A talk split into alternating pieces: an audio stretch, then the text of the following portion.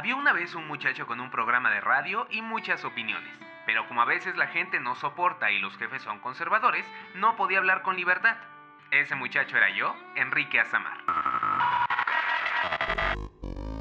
Así nació Vómito Mental, el podcastito desordenado y transparente en el que hablo de libros, cine, series y otros temas que me apasionan. Este es un espacio seguro para todos, todas y todes. Sígueme en Instagram, arroba Vómito Mental Podcast.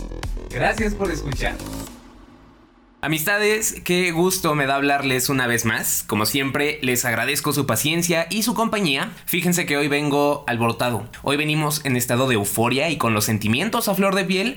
¿Por qué? Porque hoy, a que 7 de mayo del 2023, eh, a las 2 de la madrugada, terminé de leer un libro que, güey, no, no soporté. Un libro que desde sus primeras páginas me dijo, hombre, agárrate porque esto va a estar padrísimo, pero muy triste, muy intenso. Y así fue. Así fue y me encantó y de alguna manera era justo lo que mi cuerpecito necesitaba tras unas semanas bastante intensas. El libro del que te estoy hablando se llama Wolf Song o La canción del lobo en español del escritor TJ Klune que ya ha estado antes en este podcast ya que también es autor de La casa en el mar cerúleo o La casa en el mar más azul como creo que le pusieron acá, una novela que leímos el año pasado. Pues bueno, yo sé que todavía les debo el episodio de las series de la fase 4 de Marvel, Todavía les debo el de la trilogía de All for the Game de Nora Sakavik, pero como aquí no seguimos mucho las reglas, que digamos, se los voy a seguir debiendo y mientras tanto les voy a hablar de la canción del lobo. Y agárrense porque puede que esto vaya para largo.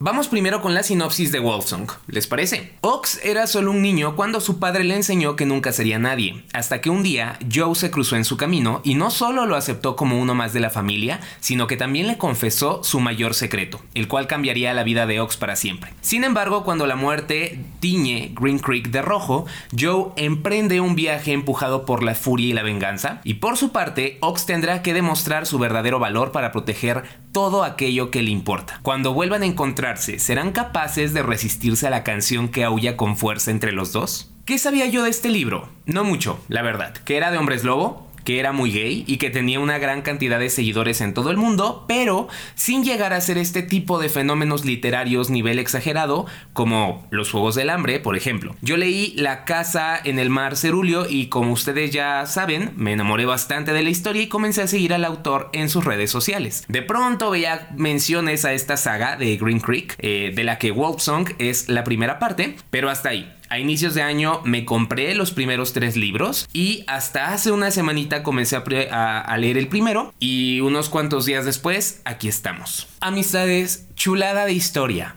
Hay muchas cosas que quiero decir, así que primero me iré con las opiniones sin spoilers y ya después me voy a arrancar con todo lo demás. Para empezar, sí, es una historia de hombres lobo y brujos, al menos hasta el momento. Se desarrolla en un pueblito medio rural de los Estados Unidos que se llama Green Creek y ese es el primer gran acierto que yo le encontré, la ambientación. Durante toda la novela nos la pasamos solo en tres o cuatro lugares, las casas de los protagonistas, las afueras del pueblo, un taller mecánico y el bosque. Y esos cuatro lugares crecen en ti y te los imaginas a la perfección, te imaginas sus olores, sus vibraciones, la cosa se vuelve tremendamente inmersiva y la neta hay un encanto muy especial en esas historias que se desarrollan en pueblos pequeños y familiares y este libro es la prueba perfecto. Algo que puedo decirles es que pese a lo que muchos puedan creer, yo no siento que la historia sea de romance, sino de amor en general. Es más, amor por la familia por encima de todo y ya después amor hacia tu tierra, el amor romántico, el amor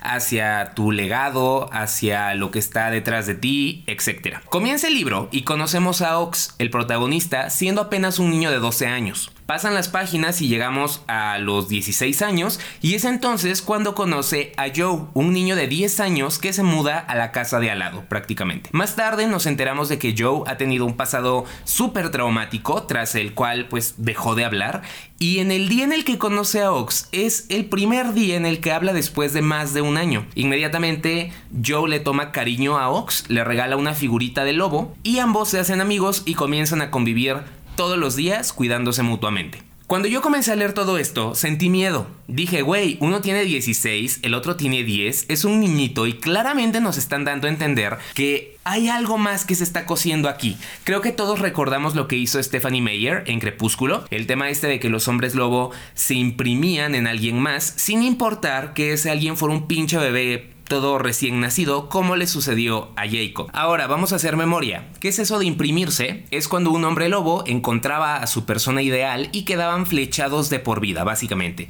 La persona que se convertiría en su pareja romántica y con la que tenían más posibilidad de reproducirse y así crear a más hombres lobo. No se atrevan a negármelo, por más explicaciones que haya dado Stephanie Meyer, la manera en la que desarrollaron esa parte de Crepúsculo fue absolutamente creepy. ¿Y quieren que siga? Porque también está el tema no solo de los hombres lobos, sino también de Edward, o sea, un güey de 118 años que se enamora de una chavita de 17 años. Algo estaba mal ahí y tal vez era un algo que en su momento no, pues nos hizo decir, eh, X. Pero pasan los años, creces y te das cuenta de que estaba súper turbio, a decir verdad. Entonces, Twilight, vampiros, Green Creek, hombres lobo, diferencia de edades.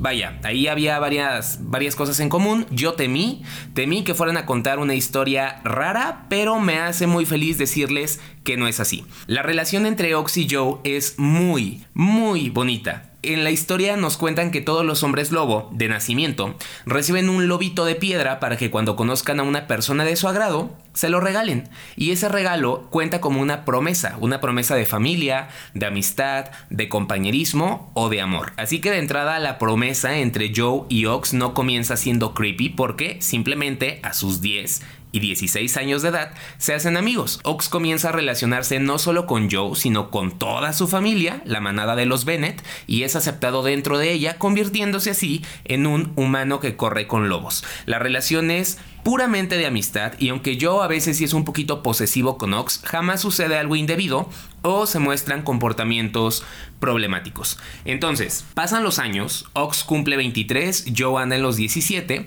y ahí es cuando por primera vez Ox se siente atraído por Joe y sucede un día, lo toma por sorpresa y finalmente Ox comienza a entender esa relación que han tenido por años y la manera en la que está evolucionando siempre en los momentos adecuados. Incluso entonces, Ox es tremendamente responsable y dice, güey, jamás va a pasar nada hasta que Joe sea mayor de edad. Y pues bueno, la historia sigue, pero esa tranquilidad que nos brindan se queda. ¿Por qué les cuento todo esto? Porque sé que este rollo de la diferencia de edad entre los protagonistas y su relación desde la infancia hasta la adultez se nos hizo medio extraña a muchos de nosotros pero a final de cuentas me quedo con algo que leí en internet. Decía que una relación tóxica estaba marcada por la envidia, los celos, el abuso de poder, la violencia y vaya, la relación entre Joe y Ox siempre es todo lo contrario. Es comunicación, es confianza, es familia, celos sí hay, pero igual pues no podemos olvidar que estamos hablando no de humanos, sino de hombres lobo tremendamente territoriales. Si bien los celos son una red flag en la vida real, en el contexto de la novela, que es un contexto fantasioso, pues se pueden entender a la perfección. Entonces, háganme caso y confíen en que la relación entre ambos protagonistas es una chulada. Se desarrolla lentamente, fácil entre las primeras 100 y 200 páginas antes de ya pasar a ser algo de atracción física, algo romántico. Y vaya, TJ Klune eh, creo que hizo con maestría lo que Stephanie Meyer intentó hacer en, en Amanecer y pues simplemente no pudo. Ya les hablé de Ox y de Joe, los protagonistas, ahora vamos con los personajes secundarios. Por un lado están los más destacados para mí, que son la familia Bennett, todos licántropos también. Thomas y Elizabeth, padre y madre, son eh, de lo mejor de la historia, diría yo, la manera en la que cuidan a sus hijos, en la que los educan y la manera en la que reciben a Ox en la manada está preciosa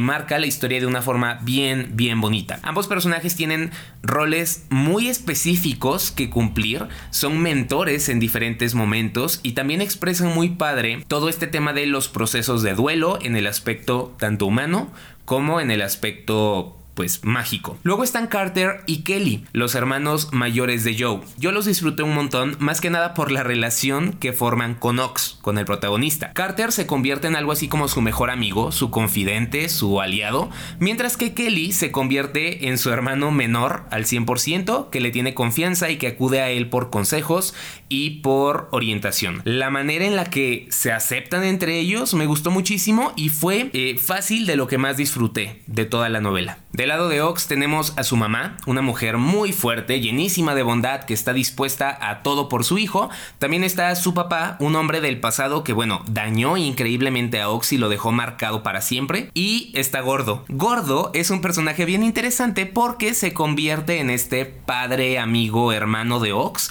y desarrollan una de las relaciones más sinceras y más fuertes en la historia. Por ahí andan también Chris, Jesse, Rico y Tanner, amigos y protectores de Ox, que también son bastante divertidos y que con el paso del tiempo van tomando mucha más importancia en la historia. Hay otros personajes que podría mencionar, pero hacerlo me obligaría a soltar pequeños spoilers y por eso no lo haré. Lo que puedo decirles es que Wolfsong es un libro de más de 700 páginas, pero que gracias a su cantidad de personajes secundarios y al nivel de construcción que le dan a cada uno de ellos, pues tiene un ritmo muy muy fluido que resulta súper entretenido, incluso cuando no está pasando algo espectacular en la historia. Como les dije antes, creo que el tema central del libro es la familia, la manada y la relación que mantienes con ella. Algo que me encantó es que el autor se las ingenia para hacernos parte de la manada en sí, metiéndonos de lleno eh, en una forma de comunicarse que nos lleva a los momentos más lacrimógenos del libro. Básicamente, los lobos se comunican como por susurros mentales, así lo podría describir yo. Susurros mentales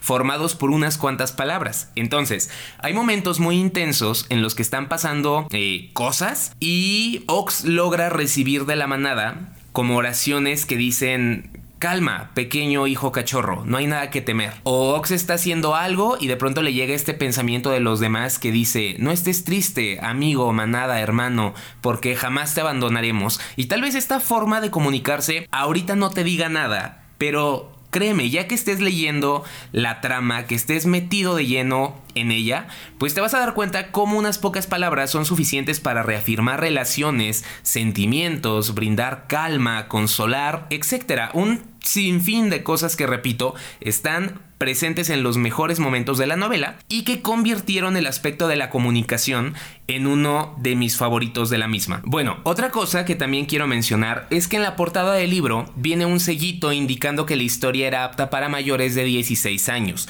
Yo leí y leí, pero como que no encontraba la razón para esa clasificación hasta que me topé con las dos escenas de sexo que tiene la novela. De entrada, eso, más de 700 páginas y solo dos momentos subidos de tono. ¿Y qué momentos, amistades?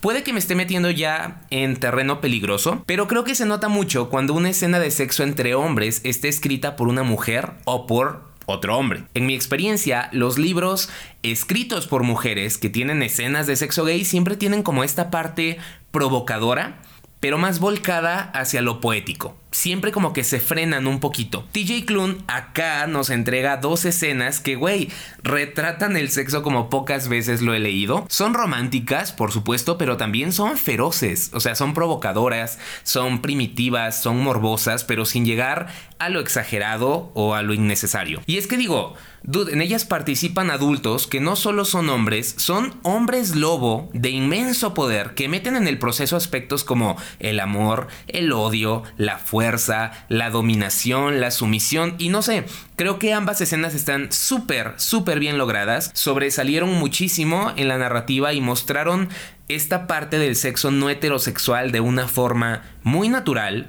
muy orgullosa y que simplemente se sintió correcta. Amistad, hasta aquí voy a llegar con la parte sin spoiler. Si tienes intenciones de leer este libro, te recomiendo que dejes de escuchar aquí y regreses una vez que hayas terminado la historia. Si de todos modos quieres aventarte los spoilers, pues adelante, yo avisé.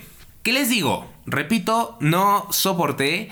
Wolfsong para mí fue un 60% llorar, un 20% ternura y un 20% de risas. Me encantó. Una vez que sucedieron las dos muertes en la manada y que comenzamos a experimentar el duelo por parte de todos los personajes, yo me rompí en primera porque Ox es un protagonista bien peculiar. Es un hombre que sí tal vez no es el más inteligente, pero que tiene un corazón enorme y la manera en la que procesa las cosas me apachurró el corazón bien gacho.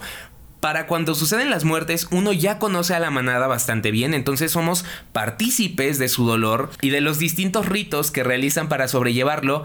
Y neta, qué experiencia. Hay una parte en la que Ox comienza a aullar a causa del dolor y el resto de la manada se va uniendo a él para llorarle a las dos personas que se murieron y de verdad debieron verme, güey, hinchado, hinchado terminé. Luego, cuando Joe parte en busca de venganza en compañía de Carter, Kelly y Gordo, las interacciones de estos últimos con Ox también me dolieron un montón porque era como que muy palpable el dolor que sentían por la separación y la incertidumbre de la situación. A ver, está este tema de la separación entre Ox y Joe. He leído a muchas personas decir que no les pareció bien, que sintieron como que era una forma forzada de continuar con la historia y yo no podría estar más en desacuerdo porque esos tres años de separación fueron bien dolorosos y me encantó que no solo hicieron un gran salto en el tiempo, sino que nos fueron dando detalles de cómo iba cambiando Ox con el paso de los meses. Nos permitieron verlo transformarse por completo y eso también fue algo que disfruté bastante, la evolución, la manera en la que sus sentimientos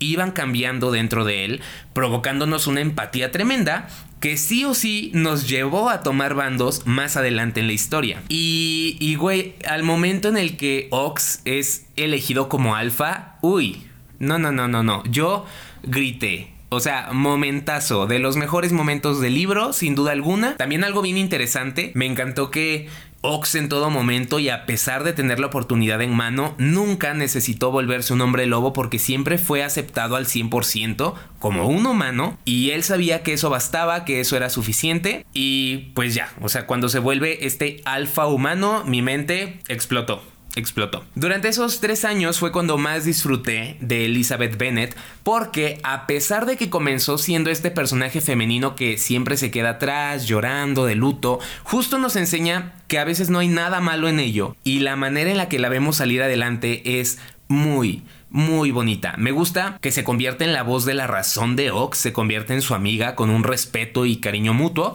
pero también me gustó verla entrar en acción durante las escenas eh, pues más fuertes que vienen después. Llegamos a la parte del reencuentro y yo tuve tres momentos puntuales en los que otra vez fui un mar de lágrimas y sí, yo sé que tal vez tú ahí en casa estés diciendo, güey, ¿cómo lloras? Pero sí, que te digo, sí, lloré mucho, muchísimo. ¿Cuáles fueron estos tres momentos? Las pláticas que tuvo Ox con Gordo, con Carter y Kelly y finalmente con Joe. ¿Por qué me gustaron? Por el nivel de vulnerabilidad que expusieron todos los personajes. Gordo, tan gruñón, tan grandote, tatuado, termina llorando junto a Ox tras platicar de su relación y de lo mucho que significan el uno para el otro. Y por otro lado, Carter y Kelly prácticamente secuestran a Ox para poder hablar con él y hacerle saber lo mucho que lo extrañaron, lo mucho que significa para ellos. Y me encanta que aunque ninguno de estos personajes está relacionado de forma romántica con los demás, no temen expresar sus sentimientos de ninguna manera y terminan exponiendo pues estas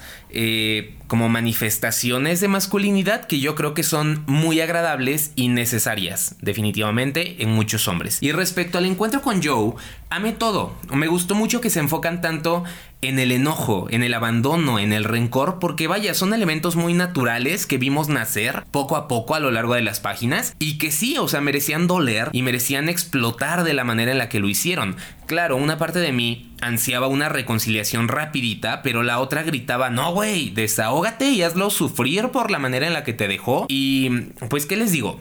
Sí, me dejó bien malito. Eso resume todo. Y miren, eh, yo creo que les podría mencionar muchas, muchas partes más de la historia que me encantaron, pero creo que voy a cerrar el episodio de hoy con un pensamiento más que como que me va a ayudar a resumir todo. Creo que Wolfsong y Twilight tienen muchas cosas en común. Relación entre un humano y un ser mágico, el peligro que eso conlleva para el humano, el ser mágico abandonando al humano, seres mágicos atacando el pueblo, la muerte y la conversión del humano, etc. Pero ¿saben qué? Aún sabiendo que Twilight es una saga bien icónica para nuestra generación, debo decir que en Wolfsong todos esos elementos estuvieron mucho mejor manejados. Por ejemplo, en Luna, en Luna Nueva, Bella se quedaba sola tres meses y nomás nos dicen así como de ay se deprimió.